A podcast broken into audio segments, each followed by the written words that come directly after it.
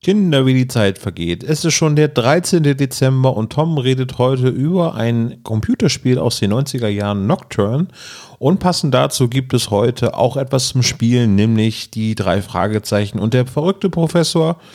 Alles, was ihr machen müsst, kennt ihr. Einen Kommentar schreiben zu dieser Podcast-Folge am 13. Dezember auf spezialgelagert.de. Ihr nehmt dadurch automatisch an der Verlosung teil und wir drücken euch die Daumen. Und jetzt viel Spaß bei Nocturne.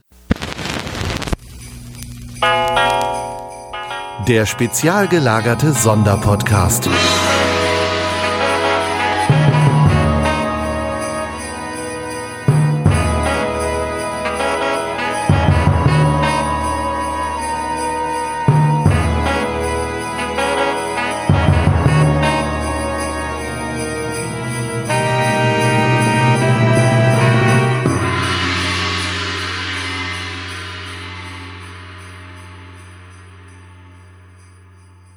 Hallo liebe Spezies, hier ist der Tom. Herzlich willkommen zu einem Experiment, also einem etwas anderen Kalendertürchen, das mir jedoch sehr, sehr doll am Herzen liegt. Lasst mich euch erklären, worum es in diesem Türchen geht und hoffentlich entscheidet ihr euch dafür, nach der Erklärung weiterzuhören. Es würde mich sehr freuen.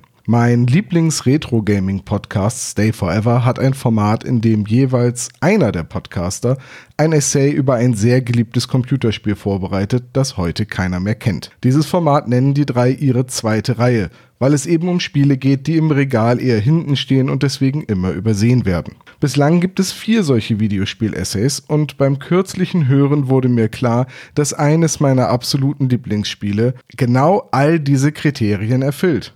Keiner kennt es heute noch.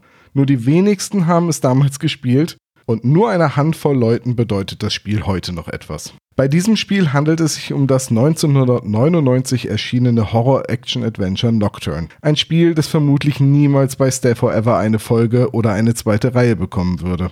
Also, was blieb mir anderes übrig, als selbst eine zweite Reihe aufzunehmen? Ich habe das Internet nach den wenigen Spuren Nocturnes durchsucht, das Spiel noch einmal komplett durchgespielt, Audioschnipsel herausgeschnitten, die geistigen Nachfolger angesehen und mit Joe Wampool sogar einen der Programmierer interviewen können. Es stecken viele Tage Arbeit in diesem Podcast und damit ist es vermutlich mein bisher aufwendigstes Kalendertürchen. Ich hoffe sehr, dass euch dieser Ausflug in meine Teenagerjahre gefallen wird. Viel Spaß!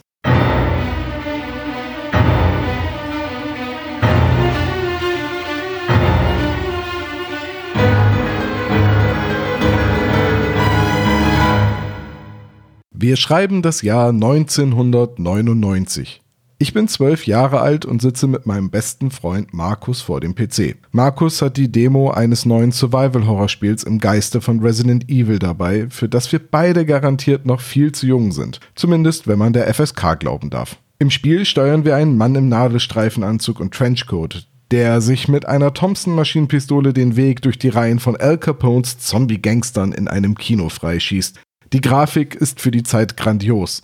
Ein wehender Mantel, dynamische Lichter und Schatten. Die Musik ist spannend, nervenaufreibend, das Sounddesign kräftig und satt und die deutsche Stimme des Protagonisten ist Bruce Willis. Hammer. Also die Stimme war nicht wirklich die von Bruce Willis, der spricht zwar Deutsch, aber für die Synchronisation hat man dann doch auf Manfred Lehmann zurückgegriffen. Die Spielfigur trägt den vielsagenden Namen Stranger und ist ein Agent des Spookhouse, einer geheimen Regierungsorganisation, die in den 20er bis 40er Jahren Monster und Dämonen jagt. Ein Pulp-Abenteuer, in dem man sich mit Ghoulen, Werwölfen, Zombies, Vampiren und sogar dem Lovecraft-Mythos anlegt. Ich war hin und weg. Als die Vollversion von Nocturne im Herbst 99 erschien, habe ich mir das Spiel sofort gekauft, weil ich wegen der dargestellten Gewalt eine baldige Indizierung fürchtete. Ähnlichen Spielen, wie dem 1998 erschienenen Resident Evil 2, war genau dieses Schicksal zuteil geworden, während das erste Spiel der Reihe mit leichten Schnitten veröffentlicht wurde. Der Name Resident Evil wird übrigens im Laufe dieser Erzählung noch öfters fallen. Immerhin sind beide Spiele Horror-Action-Adventures mit festen Kameraperspektiven und einer ähnlichen Steuerung. Der Vergleich liegt also nahe.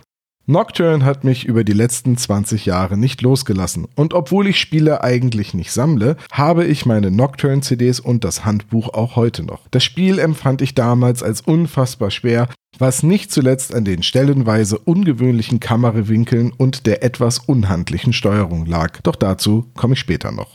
Das Setting, die Aufmachung und die Atmosphäre haben mich fasziniert und das Handbuch habe ich immer und immer wieder gelesen, auch in der Schule, wenn ich Nocturne gerade nicht spielen konnte. Doch halt, ich überhole mich selbst. Zur Handlung des Spiels kommen wir später.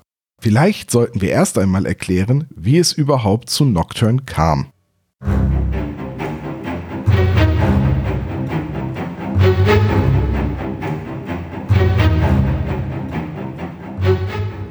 1994 gründete der Ex-Microsoft-Mitarbeiter Mark Randall in Louisville, Texas das Entwicklerstudio Terminal Reality. Die Firma produzierte in den ersten Jahren Flugsimulationen und Rennspiele. Mark Randall programmierte dabei hauptsächlich die Engines der Spiele, also das Programmgerüst, auf dem die Spieleprogrammierer dann aufbauen können. Die Nocturne Engine, ehemals auch Demon genannt, war für die späten 90er ein wahres Biest. Nicht nur, dass man herabhängende Stoffe wie Mäntel, Umhänge, Wandteppiche und Fahnen etc. dynamisch animieren konnte und diese in Echtzeit flexibel berechnet wurden, nein, die Engine erlaubte es auch dynamische Schatten und unterschiedliche Lichtquellen zu berechnen.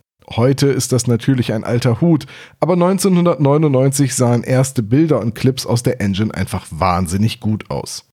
Anders als bei dem drei Jahre zuvor erschienenen Resident Evil bestand die Spielwelt nicht aus vorgerenderten Hintergrundgrafiken, in denen sich Polygonmodelle bewegten, sondern aus einer vollständig dreidimensional gebauten und texturierten Spielwelt. Dies hatte den Vorteil, dass man durch die dynamische Beleuchtung geworfene Schatten in Echtzeit berechnen konnte, aber mit den damaligen PCs eben nur aus fixierten Kamerawinkeln, so dass eine über die Schulterkamera oder eine voll texturierte Ego-Perspektive viel zu aufwendig gewesen wäre. Nocturne wurde in den Previews der Fachpresse für sein Aussehen gepriesen und für seine Hardware-Hungrigkeit getadelt. Mark Randall und Drew Hayworth hatten dann die Idee für ihr erstes Actionspiel. Man sollte den Helden eines Groschenromans, einer Pulp Fiction Novel spielen und allerlei Monster bekämpfen. Hayworth war ein großer Fan von Pulp-Geschichten der 20er und 30er Jahre und der Executive Producer Jeff Mills ein Fan von H.P. Lovecraft, dessen Romane ja aus der gleichen Ära stammen und so gut in die Prämisse Pulp Fiction vs. Monsters passte. Sie entschieden sich zusammen, die Idee weiter und erschufen alle Figuren rund um Stranger und das Spookhaus. Und mit Randalls Engine bauten sie eine funktionierende Tech-Demo. Mit Joe Wampool fanden sie damals einen Praktikanten, der sich als fähiger Charakter- und Leveldesigner entpuppte. Aber Joe darf sich gern einmal selbst vorstellen und erzählen, wie er zu Terminal Reality kam. Yeah, my name is Joe Wampul Jing. Have been in the video game industry since 1998. And have had quite a few different roles in that time and worked on a number of projects. Uh, I currently do character art, but I have also done uh, creative director, uh, lead game designer, art director. Uh, I've worked on project, uh, including Nocturne, Blair Witch, Blood Rain, which we're going to talk about now. Also uh, worked on Duke Nukem Forever for a while. Uh, for the longest time, I've been at Cryptic Studios and have worked on Star Trek Online. I was art director on Neverwinter. Most recently, I was the character lead on Magic Legends, which unfortunately just got canceled this year. So, my last year of college, I was working part time at a arts and crafts store. Weeknights would be super slow, so I'd bring my sketchbook in, and uh, one of the customers saw my sketchbook and asked if he could see it. And he checked it out and he's like, Hey, I work at a video game company. would, would you want to do that? I'm like, Hell yeah. He got my uh, information, said he'd give me a call. Unfortunately, I never heard back, but coincidentally, kind of sparked my interest. And uh, the University of North Texas, for the first time ever, was offering a video game class. And we kind of went on a field trip, and it was that same company that that guy was from. Uh, we recognized each other. And he's like, "Oh man, this is awesome! You're learning how to make games." And I'm like, "Yeah." And he's like, "Sorry, I didn't call you back, but uh, how about we set up an interview for real this time?" And set up an interview, and I came in, and uh, I got hired as an intern. Uh, that's how I got my foot in the door. Learned as much as I could while I was there, uh, and even when I was hired, for the most part, Nocturne was kind of just a tech demo. It was like a couple little levels showing off the the cool real time lighting, uh, the cloth physics, and there was only like a couple monsters and stuff that you could shoot. Yeah, so it really, by the time I was hired, it was really still just a tech demo with kind of just a premise. Rein zufällig hat es Joe Wampool also zu Terminal Reality und zur Entwicklung von Nocturne geschafft. Seine ersten Aufgaben waren, die Charakterzeichnungen des Spookhouse-Agenten zu erstellen und kleinere Grafiken für das Spiel zu entwerfen. Am Ende der Entwicklung war Joe Dialogautor, hatte viele der Levels designt und sogar an der Entwicklung der Gegner-KI mitgewirkt. Aber wie wurde Joe Wampool, ein einfacher Praktikant, dann der Leveldesigner von Nocturne? So I, I started out as a the intern, and my first jobs were just drawing the characters of Spook House that already existed and some monsters like in the game just so that they could be used in marketing pieces and interviews to promote the game. So it looked kind of like concept art, but the irony is is I was drawing most of the stuff after the things were already built in game. And then one day while I was like drawing some characters, uh, Mark Randall came into our sh- the shared office for a lot of the artists and he and he just said, uh, "Do you think you could design a level?"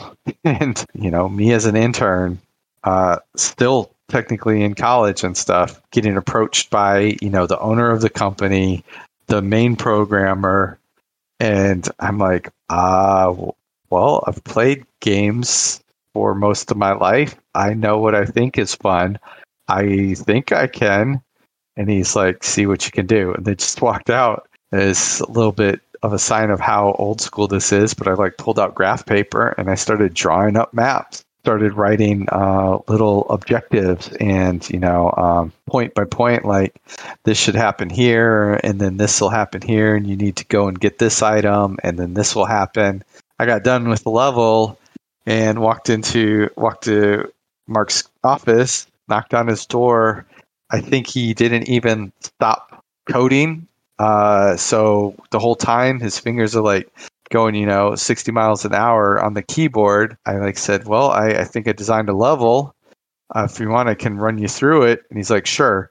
And I like kind of sat next to him on the on his desk and kind of went through like the whole step by step plan of the level. And he's like, looks good. Have the artist make that. I'm like, oh, okay. And so walked back in and me as an intern i started like level directing uh, the environment artist and luckily i mean this a totally different era and and mentality for a development studio than what we have nowadays in a lot of ways but uh, luckily everybody was super cool. They were like happy to have like that any sort of direction like that. Because again, before that, the game was mostly a, a tech demo. It didn't really have like real objectives or any clear progression.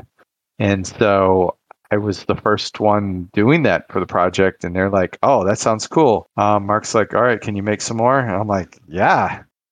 Terminal Reality schloss einen Vertrag mit dem Publisher Gathering of Developers. Weil man sich von diesem genug Freiheiten erhoffte, um ein Spiel für Erwachsene in einem knallharten Pipe-Setting umsetzen zu können. Und weil GOD dafür bekannt war, den Entwicklern die Rechte an ihrer Spielwelt zu lassen. Die Entwicklung von Nocturne dauerte rund zwei Jahre. Fast pünktlich zu Halloween 1999 kam Nocturne in die Regale. Vielleicht ist es am besten, die Handlung und die Aufmachung des Spiels zu beschreiben und so meine Begeisterung zu verdeutlichen. Wie schon Resident Evil 1996 entschied man sich bei Nocturne für ein Realfilm-Intro. Die meiste Zeit schwarz-weiß, manchmal von farbigen, kurzen Aufnahmen unterbrochen. Die Kamera ist wackelig geführt und wir beobachten Polizisten, die etwas in einem Feld suchen. Ein etwas, das durch das hohe Gras schleicht. Man fühlt sich an die Hunde von Resident Evil erinnert. Schnelle Schnitte wechseln sich ab. Mal sieht man Blut im Rinnstein, die Leiche eines Mannes. Eine Frau mit Bisswunden am Hals, die plötzlich die Augen öffnet und sich erhebt. Und eben die Agenten des Spookhauses. Stranger in seinem Fedora und seinem an eine umgebaute Schweißerbrille erinnernden Nachtsichtgerät, wie er seine Waffen lädt. Eine Vampirin in schwarzem Lederoutfit, ein Mann, der an einen Jazzmusiker erinnert eine junge Frau im weißen Kittel mit rauchenden Erlmeyer-Kolben, ein Boxer, ein Voodoo-Priester mit Zylinder und wieder die Polizisten. Alles in schwarz-weiß gehalten und alles fast komplett im Schatten gehüllt.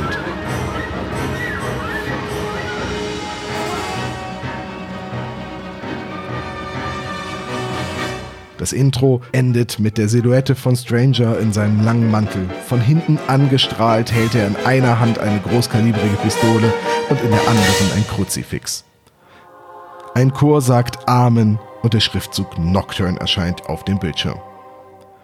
Wir wechseln in das Hauptmenü. Derselbe Schriftzug und der Vollmond fährt über den Nachthimmel. Immer wieder fliegen Fledermäuse durch das Bild. Als wir auf Spiel starten klicken, eine Überraschung. Das Spiel beginnt nicht, sondern wir dürfen aussuchen, welche der Episoden wir spielen wollen. Denn ganz wie ein Pulp-Magazin erzählt Nocturne seine Geschichte in voneinander losgelösten Kapiteln. Diese episodenhafte Form der Erzählung wollte Terminal Reality im Falle einer Fortsetzung nutzen, um zwischen Punkten der Zeitleiste hin und her springen zu können und so später auch Lücken in der Geschichte zu füllen. Außerdem hoffte man auch Geschichten aus der Sicht anderer Spookhouse-Agenten erzählen zu können. Vielleicht sollten wir erst einmal einen Blick in das Handbuch werfen und das Spukhaus und seine Agenten näher kennenlernen.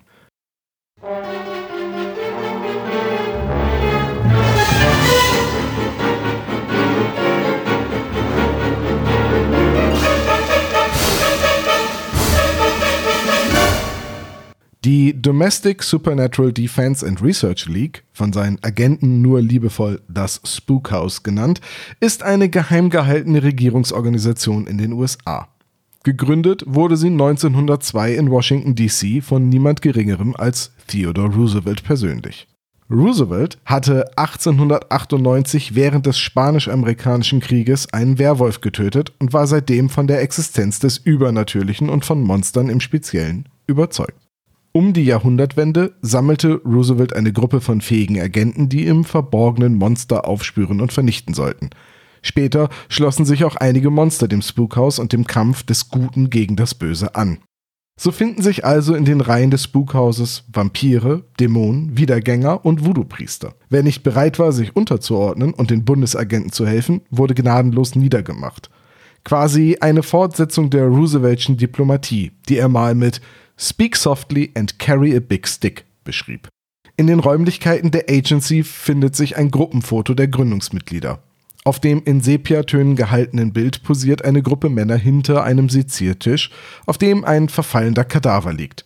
Schaut man genauer hin, erkennt man, dass in der hinteren Reihe ein Mann mit zwei Köpfen steht und zwei abgetrennte Köpfe im Vordergrund am Tisch festgebunden sind. Bei diesem makaberen Bild handelt es sich jedoch um ein Easter Egg, das einen Teil der Entwickler zeigt.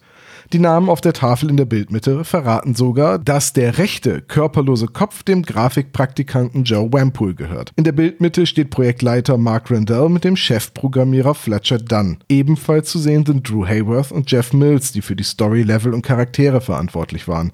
Dieses Bild zu erstellen und einzubauen, war übrigens eine der ersten Aufgaben von Joe Wampool in seinem Praktikum. Und die Vorlage war eine Fotografie, die einem Vorfahren von Programmierer Dan Johnson zeigt.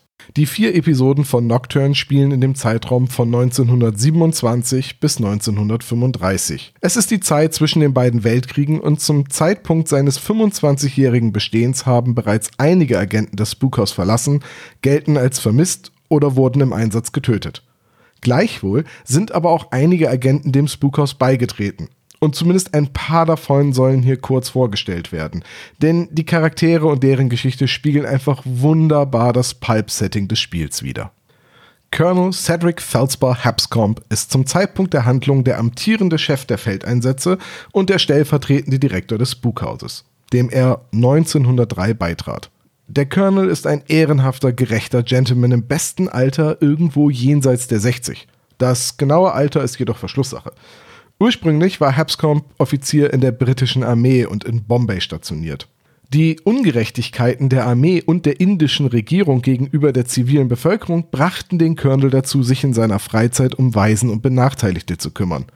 Beim Angriff von Aufständischen wurde er dann schwer verwundet und von den Sagis-Rebellen gefangen genommen. Als der Colonel seinen Wunden erlag, wurde er aus Dankbarkeit für seinen Einsatz um das Volk Indiens in einem mystischen Ritual wiederbelebt und gesund gepflegt.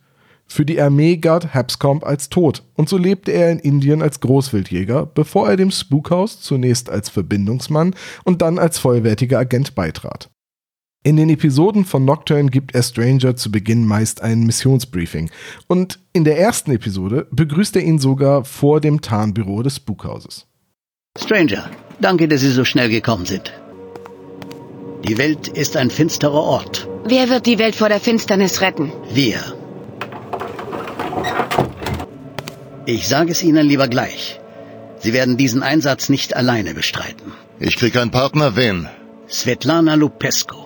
Ich weiß, Sie können sie nicht leiden, Stranger, Leiden aber kann ich niemanden, aber Ungeheuer hasse ich. als Ungeheuer würde ich sie nicht bezeichnen. Sie ist nur zur Hälfte ein Vampir. Das ist schon eine Hälfte zu viel. Aber gerade wegen dieser Hälfte ist sie ideal für diesen Einsatz geeignet. Sie haben persönliche Gefühle schon zu anderer Gelegenheit beiseite gelassen, Stranger. Ich verlasse mich auch diesmal auf Sie. Wenn sie mir in die Quere kommt, leg ich sie um. Ich bin mir sicher, das sieht sie andersrum genauso. Das Spookhaus verfügt natürlich über sein eigenes Labor und damit eine Research and Development Einheit. Elspeth Holiday, genannt Doc Holiday, ist quasi die Q des Spookhaus. Die junge Frau wurde als wahres Genie und Wunderkind in England geboren. Sie begann ihr College-Studium mit 16 und trat 1920 im Alter von gerade einmal 19 Jahren dem Spookhaus bei. Seitdem hat sie ihre Doktorwürden in angewandten Wissenschaften, Maschinenbau und paranormaler Psychologie an der Miskatonic University in Arkham, Massachusetts erworben. Doc Holliday ist eine ruhige, hochintelligente Frau, sehr auf Ordnung erpicht und spricht nur mit wohlgewählten Worten. Vor jedem Einsatz kann Stranger Doc Holliday in ihrem Labor aufsuchen und sich Munition und passende Ausrüstung für die kommenden Ereignisse geben lassen. Halt wie beim Quartermaster des MI6, nur eben mit Monstern und Whisky anstelle von schnellen Autos und Martinis. Können Sie nicht später wiederkommen, Stranger? Sie sehen ja, ich bin ziemlich beschäftigt. Ich muss bald zu einem Einsatz aufbrechen. Aha. Und da wollen Sie wissen, ob ich etwas Nettes für Sie habe. Was für ein Einsatz ist es? Es geht um Werwölfe und Vampire. Vampire? Svetlana ist gerade von ihrer letzten Mission zurück. Sie wird sie doch wohl nicht begleiten, oder? Doch. Interessant. Nun, ich habe das standardmäßige Aquavampira, das Hamilton Killian mitentwickelt hat. Besser als Weihwasser, hat er immer gesagt. Und gerade habe ich etwas Neues fertig. Es erzeugt eine Art künstliches Sonnenlicht. Das Aufladen dauert etwas, aber dann müsste es jeden Vampir grillen und alles andere zumindest vorübergehend blenden. Das Risiko gehe ich ein. Wie heißt das Ding? Es nennt sich Charged Radiance Emitter. Oder etwas poetischer, die Sonne Gottes. Hübsch. Gibt's sonst noch was? Werwölfe? Mhm. Wohin sagten Sie, geht die Reise? Nach Deutschland. Ich dachte, Sie hätten Was längst haben Sie alle... noch? Tut mir leid, Stranger. Nur die guten alten Silberkugeln. Ich war sehr beschäftigt. Sie haben Glück, dass ich die Sonne noch vor Ihrem Einsatz fertig gekriegt habe. Doc Holliday wird übrigens beim Spookhaus noch Karriere machen. In der inoffiziellen Fortsetzung von Nocturne wurde sie zur Protagonistin befördert. 1924, kurz vor dem Horozid an dem Höckendyer Werwolf-Clan, treten zwei Agenten dem Spookhaus bei. Sammy Haystack Kao, ein ehemaliger Preisboxer, und Svetlana Lupescu, eine Dampirin, also ein Halbvampir. Svetlana wurde in Rumänien als Tochter des Vampirs Kagan und einer nicht benannten menschlichen Frau geboren. Als sie zehn Jahre alt war, wurde sie von einem Bediensteten der Familie in die USA mitgenommen und in die Obhut von Spookhouse-Agenten übergeben.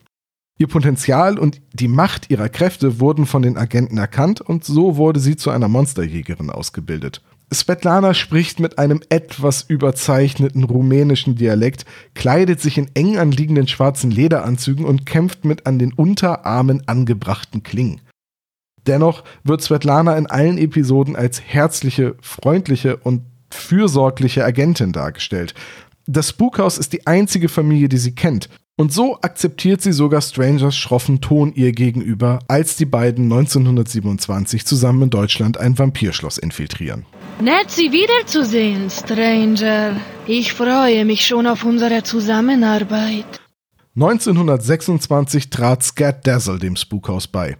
Er wurde in den Bayous Louisiana geboren und schon früh als magisches Kind erkannt und seitdem zu einem mächtigen Hungan, einem Voodoo-Priester, erzogen und ausgebildet. Trotz seiner Erziehung verließ Scat seine Familie und zog nach New Orleans, um seiner großen Leidenschaft, dem Jazz, zu folgen. Er lebte auf der Straße, hing hinter Speakeasies ab, nervte Musiker, bis er Kontakte zur lokalen Jazzszene knüpfen konnte und wurde einer der besten Trompetenspieler, die das Dixieland zu bieten hatte. Scats besondere Gabe ist ein enger Bund mit Baron Samedi, einem mächtigen Loa, fast schon einem Gott gleich. Der Baron wacht über Scat, welcher die Beziehung durch Rituale und Opfergaben pflegt. Es gibt noch so viele weitere spannende Figuren des Spukhauses wie den Dämon Moloch, den tibetanischen Mönch äh, und Kampfsporttrainer Ken Rickson, den ehemaligen Gangster Icepick oder den bereits pensionierten Hamilton Killian. Sie alle hier aufzuzählen würde leider den Rahmen sprengen und von den meisten erfährt man die Hintergrundgeschichte auch nur aus dem Handbuch, da sie in den Episoden des Spiels nur kleine Nebenfiguren sind. In den kurzen Szenen im Spukhaus vor und nach jeder Episode können die Fragmente der Geschichte herausgehört und erfragt werden. Da alle Gespräche mit den anderen Agenten jedoch optional sind, kann man diese auch leicht verpassen. Fehlt da nicht noch jemand? Ach ja, unser Protagonist. Stranger ist als Charakter fast so eindimensional wie Gordon Freeman in den Half-Life-Spielen. Ein Avatar für den Spieler mit dem Unterschied, dass Nocturne in Third Person gespielt wird und dass Stranger durchaus spricht. Über seine Geburt und Herkunft ist nichts bekannt. Wieso dieser stoische, raubeinige und verschlossene Mann dem Spookhaus 1923 beitrat, ist Verschlusssache. Unter den anderen Agenten hält sich das Gerücht, dass eine Gruppe okkulter Priester ein Baby aus einer Prophezeiung entführt haben sollen, um aus ihm den ultimativen Monsterjäger zu machen. Gefühlskalt, hart und mit einer nicht enden wollenden Abscheu gegen alles Übernatürliche. Ein bisschen so wie John Sinclair aus den gleichnamigen Gruselromanen von Jason Dark, nur dass dieser durchaus sympathische Charakterzüge hat und deutlich nahbarer ist. Stranger trägt stets einen Nadelstreifenanzug, einen Mantel, Fedora und seine Nachtsichtbrille. Bewaffnet ist er mit zwei Colt 1911 Pistolen und er spricht nur, wenn er muss. Vorlage für Stranger war die Pulp-Magazin-Figur The Shadow, die in den 20er und 30er Jahren in Comics und Radiohörspielen Selbstjustiz übte. Der Charakter des Strangers wird gut deutlich durch den Dialog, den er mit der Sekretärin des Bughauses zu Beginn der vierten Episode führt. Und um die Qualität der Originalsynchro zu veranschaulichen, hören wir uns die mal auf Deutsch und auf Englisch an. Das ist doch lächerlich. Jeder muss das Kennwort sagen, Stranger. Auch Sie. Jeder Eindringling wäre längst tot. Vorschriften, Stranger. Meinen Sie, es macht mir Spaß, den ganzen Tag in diesem Schuhkarton hier zu sitzen? Ist nicht mein Problem, ob Sie Ihren Spaß haben oder nicht. Das Kennwort, Stranger. Ich könnte sie schon längst umgelegt haben und den Türöffner selbst drücken. Das würden Sie doch nie tun. Oder? Die Welt ist ein finsterer Ort. Wer wird die Welt vor der Finsternis retten? Wir, wenn wir mit diesem kindischen Spielchen hier fertig sind. Schönen Tag noch. Kann ja noch werden. This is ridiculous. Everyone has to say the password, stranger. Even you. An intruder would be dead by now. Rules, stranger. You think I enjoy sitting in this little box all day? Your enjoyment does not concern me. The password, stranger. By this point, I could have killed you and flipped the switch to open the door myself. You wouldn't do that. Would you? The world is a dark place. Who will protect the world from darkness? We will, after we play our stupid games. Have a nice day. What's left of it.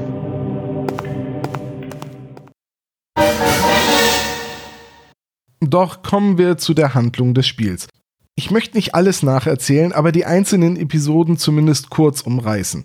Und Achtung, Nocturne ist 22 Jahre alt und es gab nie eine vollwertige Fortsetzung. Das Spiel endet mit einem echt miesen Cliffhanger und ich werde euch vermutlich sehr viel spoilern. Wer also Nocturne immer noch auf seiner Bucketlist hat, der holt das schnell nach und kommt dann wieder. Wir warten.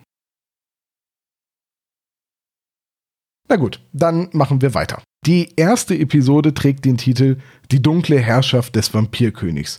In ihr werden Stranger und Svetlana als Team sehr zum Missfallen von Stranger nach Deutschland geschickt. Das Spukhaus vermutet in der Burg eines Vampirs den Yathol Ghul-Stein, ein mächtiges Vampirrelikt, das seinen Träger unverwundbar gegen alle Schwächen eines Vampirs machen soll, sogar gegen das Sonnenlicht. Svetlana hat hierzu eine andere Meinung.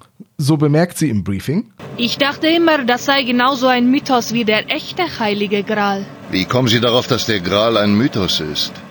In Deutschland angekommen, beobachten Stranger und Svetlana, wie ein Dörfler sich aus einem Grab befreit. Er ist Mitte 50, trägt eine mittelalterliche Kluft und hat sich lebendig beerdigen lassen, um so dem Einflussbereich des Vampirfürsten zu entkommen. Äh, das klingt doch nach Deutschland 1927, oder? Svetlana und Stranger trennen sich, da sie die geweihte Erde des Friedhofs nicht betreten kann. Stranger bahnt sich also einen Weg in das ummauerte Dorf und sucht nach einem Weg, Svetlana durch das Tor hineinzulassen. Auf dem Weg zur Burg kommt es zu ersten Kämpfen mit fliegenden Vampiren, sogenannten Wächtern.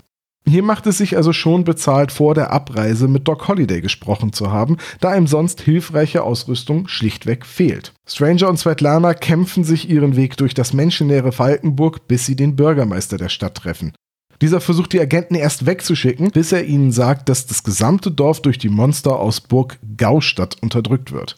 In der deutschen Fassung des Spiels wurde die Burg übrigens in Naustadt umbenannt, da den Entwicklern der uralte Begriff Gau etwas zu negativ konnotiert war.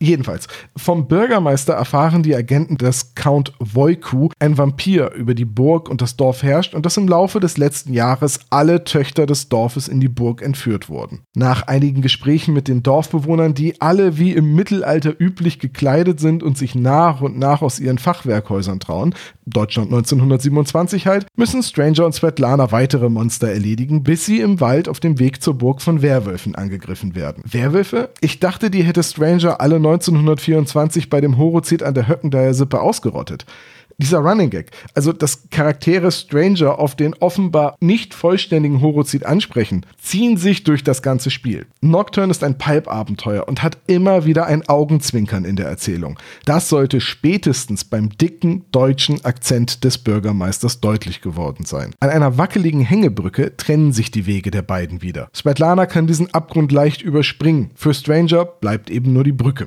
Die Brücke ist übrigens eine Todesfalle. Es ist nicht ersichtlich, welche Bretter Strangers Gewicht tragen und welche nicht. Ein falscher Schritt und man stürzt in den Tod und muss neu laden. Das, naja, sagen wir mal großzügig Rätsel der Brücke lässt sich also im Wesentlichen durch Quicksave und Quickload lösen. Allgemein muss man in Nocturne ständig die Quicksave-Taste drücken. Checkpoints oder Autosaves waren 1999 noch nicht so weit verbreitet. In der Burg angekommen, trennen sich Svetlana und Stranger, um schneller mehr von der Burg erkunden zu können. Immer wieder wechseln sich so Ingame-Cutscenes, Rätsel oder Geschicklichkeitspassagen mit der schnöden Ballerei ab. Die Burg selbst hat mich beim Spielen immer an eine Mischung aus dem Herrenhaus von Resident Evil oder der Villa von Alone in the Dark erinnert. Viele große Räume, meist leer, Korridore, dann wieder Räume voller Gegner, die plötzlich aus dem Hinterhalt angreifen, wie fliegende Vampirbräute oder Gargoyles, die erst zum Leben erwachen, wenn man ihnen den Rücken zudreht. Gule als Tumbenarkämpfer, Vampire und so weiter und so weiter. Glücklicherweise kann man Stranger automatisch zielen lassen. Wer übrigens seine Munition verschwendet, muss mit einer der vielen Nahkampfwaffen und ihren ungelenken Animationen auskommen. Leider hat sich Terminal Reality dazu entschieden, auch in der Burg weitere Sprungpassagen und Geschicklichkeitsrätsel einzubauen. Hier schwächelt Nocturne am meisten. Oft kann man nur durch frickeliges Ausrichten von Stranger und viele, viele Versuche den richtigen Sprungwinkel und Abstand herausfinden. Hatte ich schon gesagt, dass es eine Quicksave-Taste gibt? Stranger bahnt sich den Weg in die unterirdische Grabkammer des Vampirfürsten und besiegt diesen in einem der wenigen Bosskämpfe des Spiels. Letztendlich stellt sich der Bürgermeister als der wahre Vampirfürst heraus. Count Voiku war nur sein machthungriger Sohn, der ihn und seine Getreuen aus der Burg verjagt hatte. Der Bürgermeister ist wirklich im Besitz des MacGuffin, äh, also dem Jaffo-Gulstein. Und da er so viel zu mächtig ist, vereinbaren Stranger und Svetlana mit dem Fürsten freies Geleit und lassen ihn im Gegenzug dafür in Ruhe.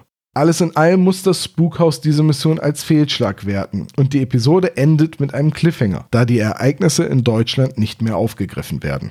Keine Sorge, ich werde nun nicht bei jeder Episode so sehr ins Detail gehen.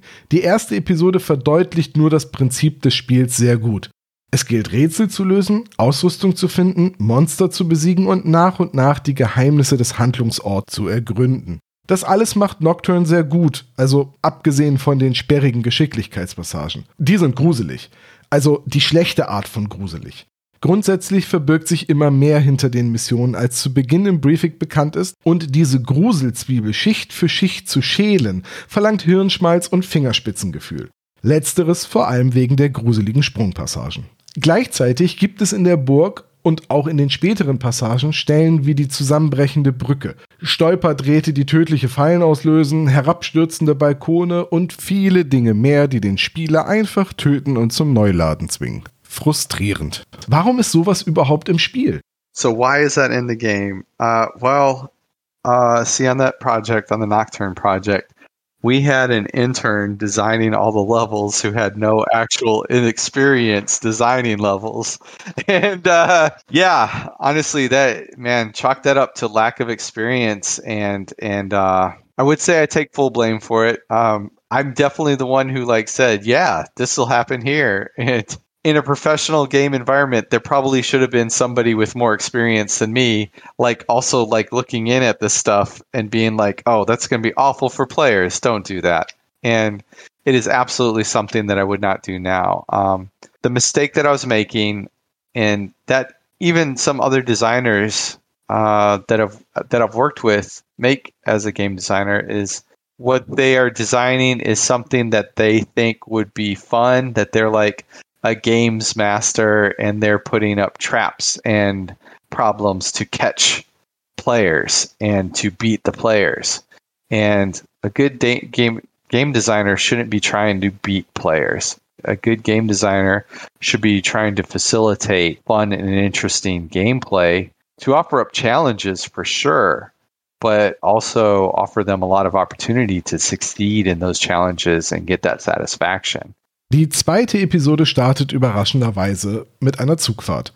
Stranger und Hiram Motra, der eigentlich ein Schreibtischagent und Analyst ist, sind auf dem Weg nach Texas, um dort Scat Dazzle zu treffen, der das Spukhaus um Unterstützung bei der Bekämpfung einer Zombie-Plage gebeten hat. Hiram, der besonders empathiebegabte Agent des Spukhauses, wittert eine Gefahr und wird unvermittelt von Werwölfen aus dem Zugfenster gerissen und gilt seitdem als Killed in Action. Stranger entledigt sich der restlichen Mitreisenden, die sich alle nach und nach als Werwölfe herausstellen. Der Alpha-Wolf der Höckendyer-Sippe will sich an Stranger nach sieben Jahren für den Horrozid rächen. Stranger gelingt es, die Werwölfe zu besiegen und er erwacht nach dem Entgleisen des Zuges beim Fahrer von Red Eye. Er erfährt, dass es in der ganzen Stadt von Zombies wimmelt und es noch einige Überlebende gibt, die gerettet werden müssen. Scat Dazzle ist beim Versuch, Hilfe zu rufen, durch das Kirchendach gestürzt und mal wieder tot. Stranger opfert Baron Samedi eine Flasche guten Rum und belebt so seinen Kollegen wieder. Von Tommy Smith, dem jungen Überlebenden, kann Stranger erfahren, dass die Zombies aus einer nahegelegenen Mine stammen. Dort tief unter der Erde lebt ein gigantisches und groteskes Insektenwesen, was an einen großen Alten aus den Lovecraft-Geschichten erinnert und im Spiel auch als ein Elder God beschrieben wird. Mit der Hilfe eines irren Hohepriesters sammelt es genug Energie, um aus der Höhle auszubrechen. Die unterirdischen Anlagen jenseits der Mine erinnern in der Aufmachung sehr an ägyptische oder naja, sagen wir mal generell, antike Grabanlagen. Als Stranger die Larven Gardath nach und nach tötet und ohne dass man weiß warum, Steinscheiben mit seltsamen Symbolen sammelt und in Steinsockel setzt, imponiert er dem Wesen so sehr, dass es seinen Hohepriester tötet und Stranger zwingen will, dessen Platz einzunehmen. Plötzlich taucht Baron Summity auf, der Scat Dazzles Körper steuert und rettet Stranger, welcher es schafft, das Wesen wieder in seinem Grab zu bannen. Wieder ist der eigentliche Böse, die Kreatur hinter den Ereignissen, nicht vernichtet. Das Spiel stellt also hier die Frage, ob man wirklich das kosmisch Böse besiegen kann. Die dritte Episode spielt 1933 in Chicago. Stranger wird damit beauftragt, einen Kontaktmann an einem Pier zu treffen. Angeblich soll ein verrückter deutscher Wissenschaftler namens Dr. Erich Luthering für Al Capone dessen getötete Gangster wiederbeleben und so wie Stranger es nennt, zu Frankenstein selbst werden. Aus dieser Episode stammt natürlich das zu Beginn erwähnte Kino aus der Demo. Stranger findet raus, dass der Kontaktmann Icepick ebenfalls ein Wiedergänger ist, seine neue Existenz verabscheut und anderen dieses Schicksal ersparen will.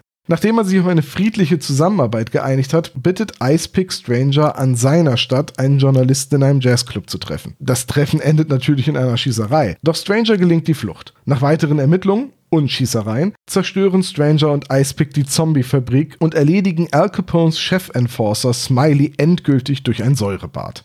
Storytechnisch ist diese Episode meiner Meinung nach am schwächsten, aber was die Schießereien und das Gameplay angeht, macht sie mir beim Wiederspielen sehr, sehr viel Spaß.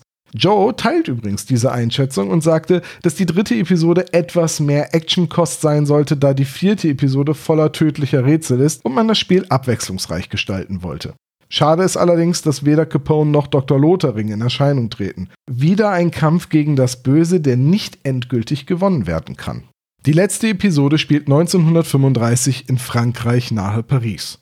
Hamilton Killian, ein ehemaliger Agent und Freund des Colonels, bittet nach einigen Monstersichtungen nahe seines Anwesens das Spukhaus um Hilfe. Killian gilt als fanatischer Monsterjäger, der wegen des Todes seiner Frau durch einen Vampir den Verstand verloren haben soll. Als der Dämon Moloch dem Spukhaus als Agent beitrat, erlitt Kilian einen psychotischen Anfall und wurde in den Ruhestand gezwungen.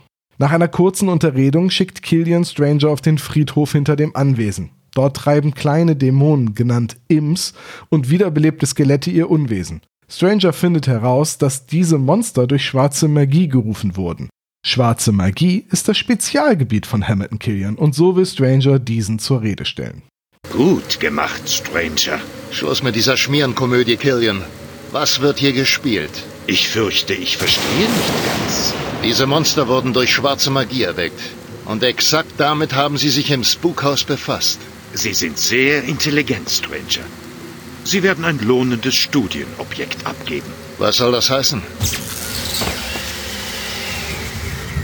Ein äußerst lohnendes Studienobjekt. Killian hat endgültig den Verstand verloren und sein Haus in ein Folterlabyrinth für Monster umgebaut.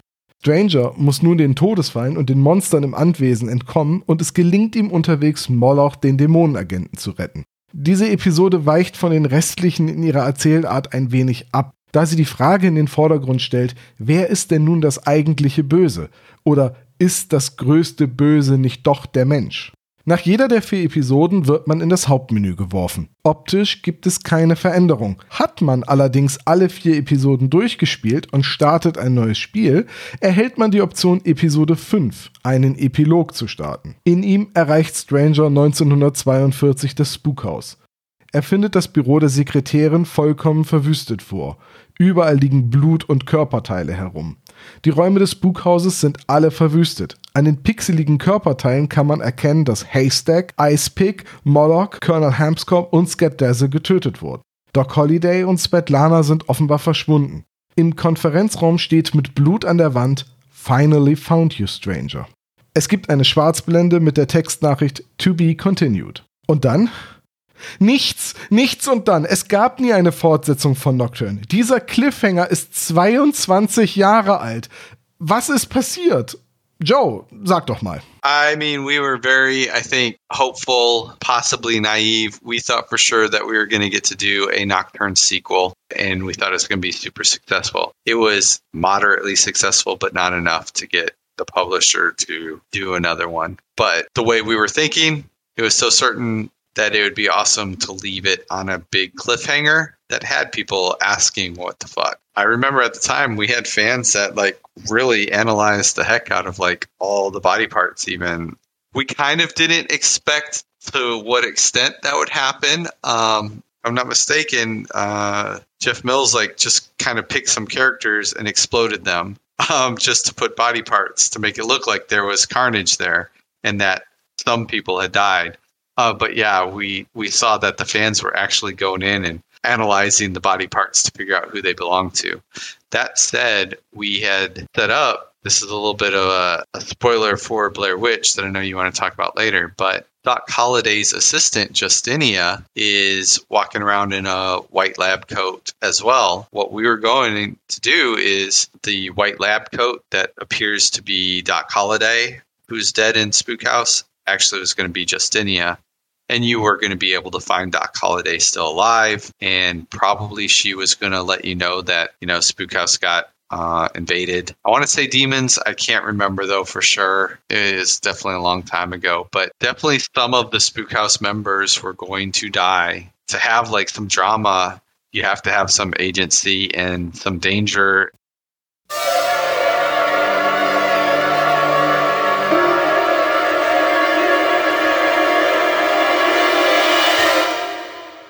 Letztlich hatte man zu Beginn größer geplant. Es sollte in Nocturne mehrere spielbare Agenten und Episoden geben. So findet sich in den Spieldateien sogar noch das fertige Charaktermodell von Gabriella Augustini, einer Monsterjägerin, die ähnlich wie Stranger mit zwei Revolvern kämpft, dabei allerdings eine Art Mariachi-Outfit trägt. Im fertigen Spiel taucht Gabriella allerdings nur noch namentlich im Handbuch auf. Auch Svetlana sollte man bereits im ersten Nocturne in einer anderen Episode als Hauptperson spielen. Ein Episoden- bzw. levelbasiertes Konzept, mit dem heutzutage die Hitman-Reihe sehr erfolgreich ist. Nocturne hatte damals großes Potenzial und sogar Hollywood klopfte bei Terminal Reality an. Man sah die Möglichkeit, dass Nocturne das nächste große Ding, so groß wie die Mumienfilme mit Brandon Fraser sein könnte. Daraus geworden ist leider nichts.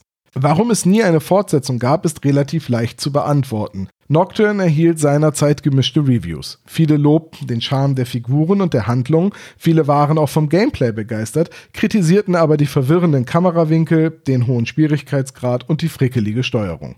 Die damals sehr hohen Grafikanforderungen sorgten wiederum dafür, dass nicht jeder Nocturne in ausreichender Qualität spielen konnte. Gathering of Developers hatte zu große Angst, dass eine direkte Fortsetzung sich nicht gut genug verkaufen würde. Aber warum hat Nocturne eigentlich diese sperrigen, oft verwirrend gewählten Kameraperspektiven und diese schwierigen Sprungpassagen? Joe erklärte mir in unserem Interview, dass er und Jeff Mills damals einfach viel zu wenig von Kamerapositionen und den Gesetzen der Filmerei verstanden. Das hätten die Entwickler von Resident Evil schon deutlich besser gemacht, aber vermutlich war deren Team auch viel größer und das Budget höher. Die Sprungrätsel hätten auch nicht sein müssen, sagte er mir. Oder man hätte zumindest die Kamera so setzen müssen, dass man den Sprung besser einschätzen kann. So oder so, heute würde er das anders machen und bei seinen Folgetiteln Blair Witch und Blood Rain habe er dazugelernt. Im Tutorial von Blair Witch Rust and Par, das die gleiche Engine nutzt, heißt es übrigens recht lakonisch dazu, wenn der Kamerawinkel beim Kampf stört, dann geh halt woanders hin. Ein Satz, der laut Joe aus dem Beobachten einiger Tester beim ersten Spielen stammte, da diese sich einfach abschlachten ließen und gar nicht auf die Idee kamen, in eine sichere Position mit besserer Übersicht zu flüchten. Nocturne hatte für seine Zeit eine wirklich tolle Grafik. Gerade die dynamischen Lichter und Schatten haben das Spiel besonders eindrucksvoll aussehen lassen. Gegen die festen Kameraperspektiven implementierten die Programmierer Mark Randall und Fletcher dann übrigens einen First-Person-Nachtsichtbrillenmodus mit sehr stark eingeschränkter Sicht und einer begrenzten Batterie.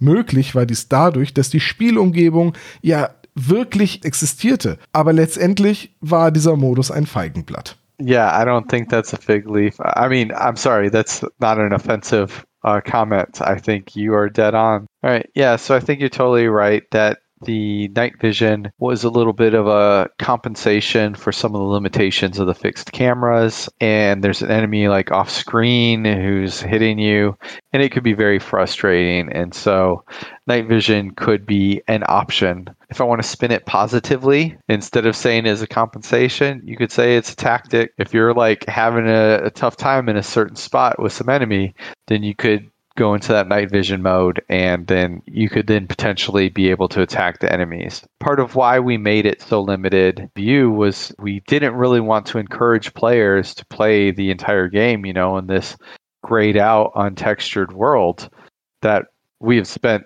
so much time making all these beautiful graphics and detailed objects in the world and and all the real-time lighting with the flashlights and stuff like that and I definitely respect your opinion that uh, you're not a fan of it. Um, but I did know some people thought it was a pretty cool feature. I thought Let's Play too, where they thought it was super cool. I also remember there's an issue if there's any bodies of water, it wouldn't render the surface of the water, and so could end up like uh, drowning or something if you were in night vision and you accidentally walked into the water.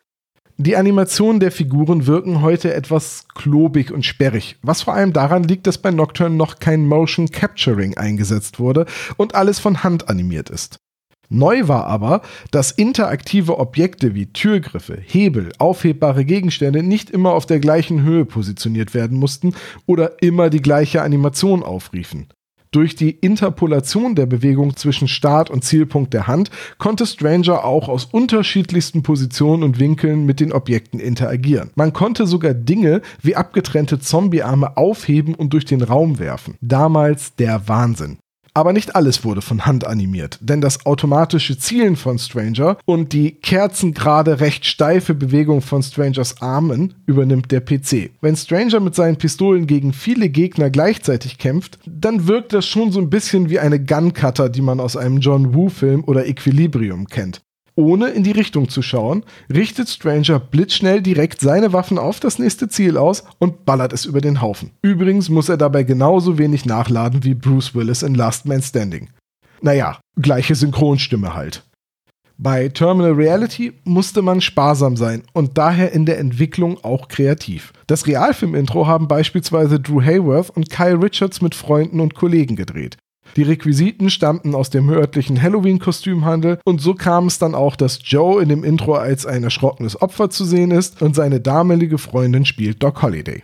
Genauso hemdsärmlich und kreativ ging man zuweilen auch an die Programmierung. Beispielsweise, als man merkte, dass die künstliche Intelligenz der Gegner zu simpel ist und alle Gegner einfach immer nur direkt auf Stranger zulaufen.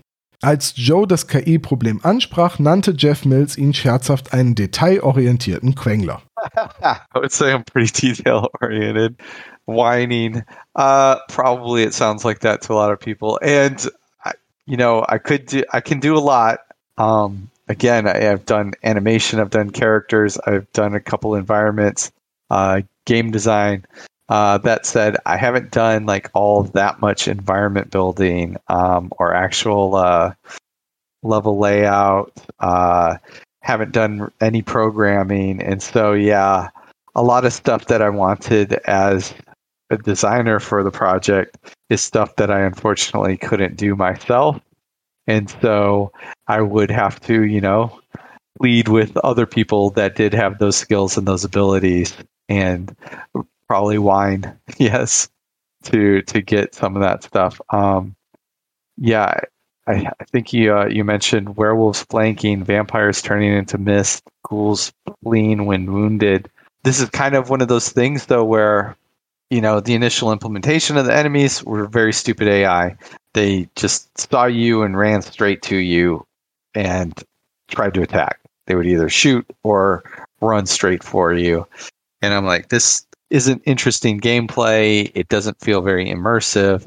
And so I try and think of ways that we could make the AI appear smarter uh, without being too difficult for programmers to do. Um, a great example is the vampires turning into mist.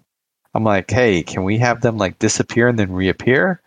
Uh, and the programmers, uh, I think uh, I was talking directly with Mark Endor Fletch for this, but they're like, the problem is, is you can't have the vampires just reappear anywhere because they may reappear like inside of a wall or something. How do we make sure that they are reappearing on a valid surface? The solution we came up with is the vampires would disappear and then they would reappear in a spot that Stranger had been standing because then that way they knew that it was a valid spot to reappear in. If you know what's working, then of course you can game it and you can just walk backwards and wait for them to appear in front of you. But most people just see like a, a vampire disappearing and reappearing. It seems like no matter what's happening, it's always happening behind them. And so it felt way smarter than it actually was.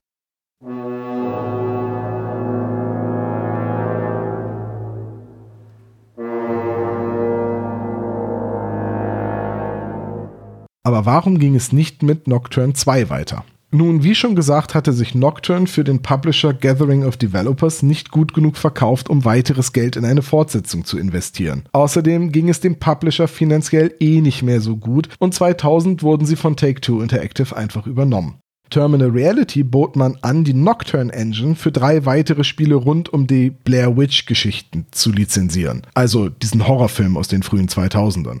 Man willigte ein und entwickelte den ersten Teil Blair Witch Rustin Parr selbst. Verantwortlich waren hierfür wieder die gleichen Leute wie bei Nocturne. Mark Randall, Fletcher Dunn, Jeff Mills und für die Story auch Joe Wampool. Aber das erklärt er selbst besser.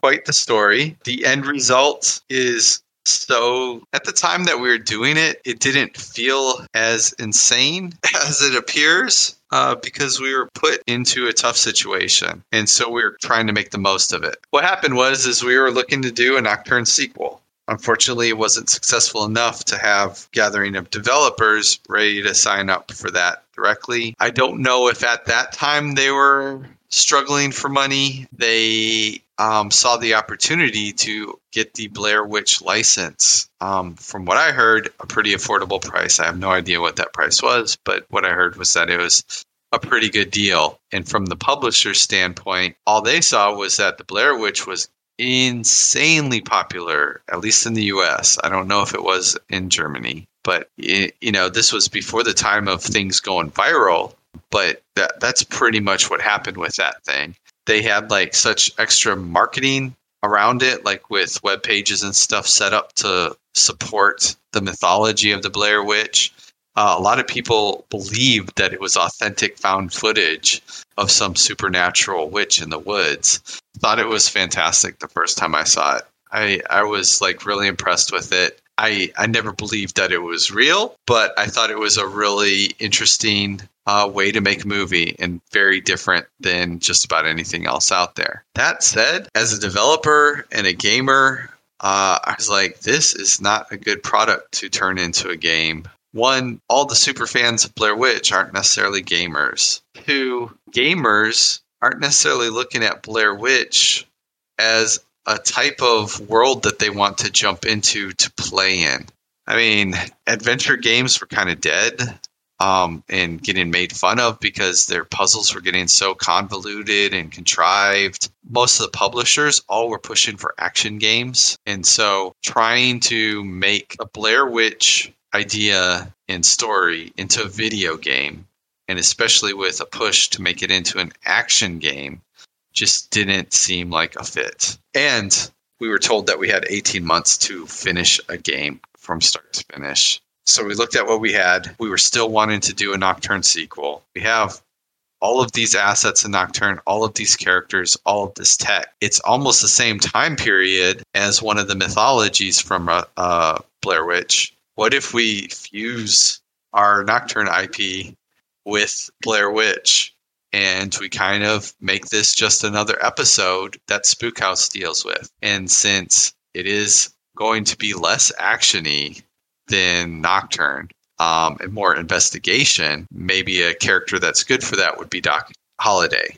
And so we put Doc Holiday in there and wrapped it into a weird mashup of Nocturne meets Blair Witch. Man entschied sich also, Nocturne eine Fortsetzung durch ein Hintertürchen zu ermöglichen. Man verwob die Geschichte des Spookhaus mit dem Mythos aus dem Blair Witch Film und ließ Doc Holliday als Protagonistin die Wälder um Burkittsville erkunden.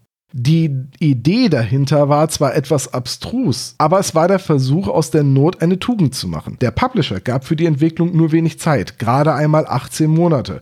Und so entschied man sich bei Terminal Reality, die beiden Franchises miteinander zu kombinieren und so die vielen vorhandenen Assets, also Grafiken von Nocturne wieder benutzen zu können.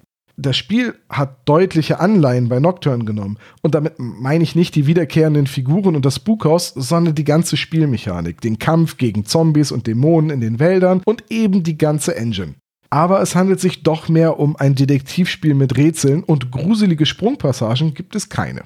Blair Witch ist mit vier Stunden ein recht kurzes Spiel und die meiste Zeit rennt man durch den immer gleich aussehenden toten Wald. Man merkt die kurze Entwicklungszeit an allen Ecken und Enden. Eigentlich könnte man so weit gehen und Rustin Parr als die fünfte Episode bezeichnen, die Nocturne leider nicht bekam.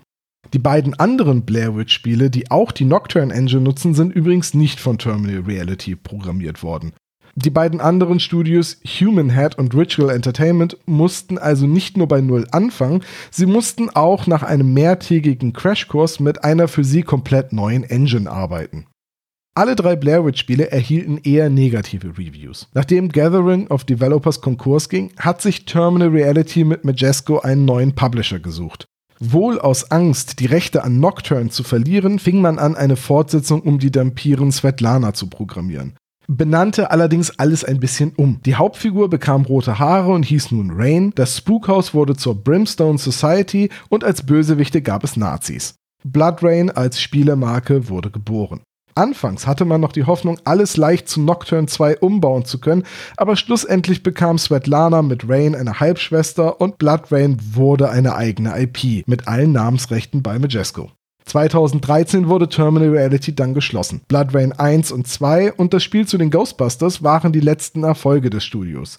Das Spiel zu The Walking Dead Survival Instinct ist eher als Flop zu betrachten. Die Entwickler von Nocturne haben zu diesem Zeitpunkt fast alle nicht mehr bei Terminal Reality gearbeitet. Fletcher Dunn, der Chefprogrammierer, ist mittlerweile Entwickler bei Valve. Paul Eckstein arbeitet als Scrum Master bei einem Mobile Games Entwickler. Lou Hayworth ist als Autor und Designer selbstständig. Jeff Mills wechselte zu Redfly. Joe Wampool arbeitet bei Cryptic Studios als Lead Character Artist. Und Mark Randall verwaltet offenbar immer noch die Rechte an Nocturne und Terminal Reality.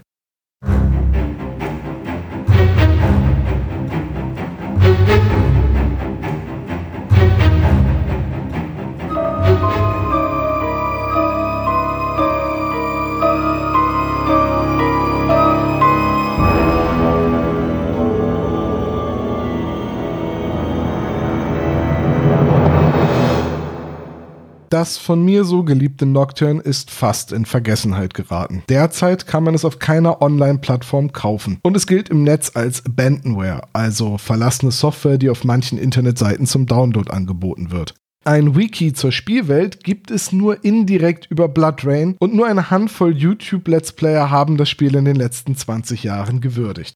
Mir persönlich hat es großen Spaß gemacht, zu Nocturne zu recherchieren das Spiel noch einmal durchzuspielen und mit Joe Wampool ein Interview zu führen. Danke noch einmal hierfür, Joe. Nocturne ist ein ganz besonderes Spiel, das zu seiner Zeit gängige Konventionen brach und versuchte, andere Wege zu gehen.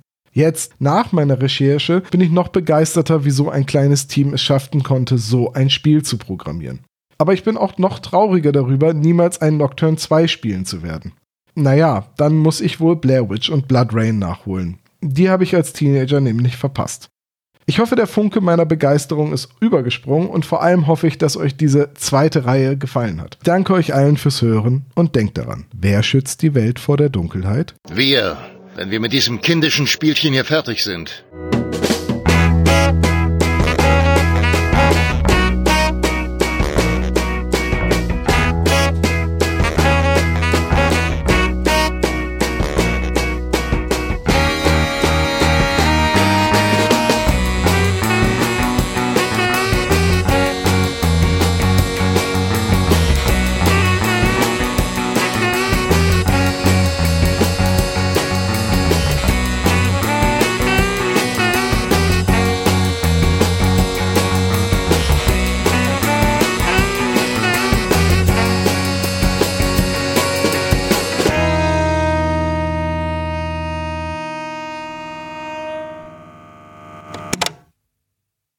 Das war der spezial gelagerte Sonderpodcast. Ihr könnt die Jungs unterstützen über patreon.com slash spezialgelagert oder über paypal.me slash spezialgelagert. Der SSP bedankt sich recht herzlich bei Dr. Orgel für das tolle Intro und der Station Voice Heinz Kreinbaum. Der SSP ist ein Hobbyprojekt und steht in keinem Zusammenhang mit Kosmos oder Europa. Ihr findet den SSP auf Facebook, Twitter und Instagram, jeweils unter Spezial gelagert sowie auf YouTube. Außerdem könnt ihr die Jungs auf dem SSP Discord-Server antreffen. Alle Links findet ihr natürlich auf der Webseite spezialgelagert.de. Bis zum nächsten Mal.